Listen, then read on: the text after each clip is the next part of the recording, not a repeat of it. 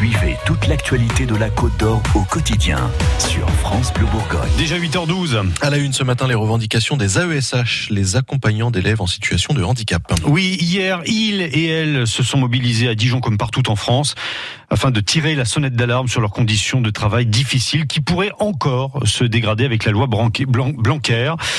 Précarité, incertitude, aucun statut, un métier peu attractif.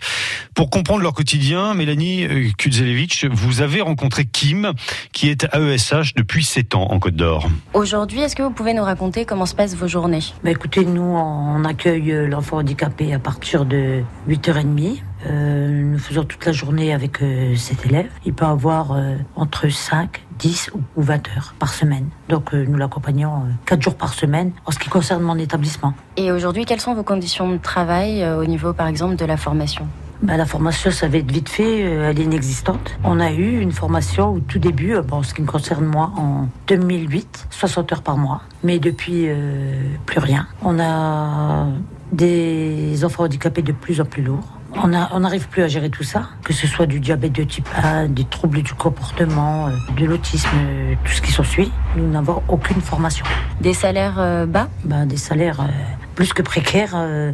on, est, on est payé 614 euros pour faire 20 à 23 heures par semaine. Avec la loi Blanquer, qu'est-ce que ça implique pour vous directement? Ah ben, Non seulement on ne nous a pas parlé d'augmentation, mais au contraire... Alors là, il nous a mis le coup de massue, il faut dire les choses telles qu'elles sont. On sera appelé avec euh, un nouveau système qui s'appelle PIAL, un nouveau plan plutôt.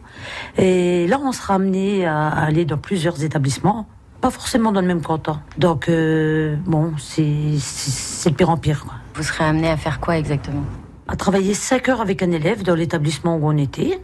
Ensuite, euh, de la demande dans un lycée à côté voire même plus loin, on sera obligé de se déplacer et d'y aller. Et pareil pour l'après-midi. Alors, euh, je vous dis, il nous a, nous a mis le coup de massue.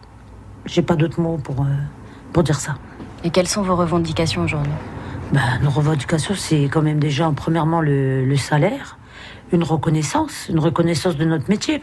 Nous, notre métier, il est pas, c'est dégradant de la manière dont, dont ils nous traitent, c'est complètement dégradant. Merci beaucoup, Kim.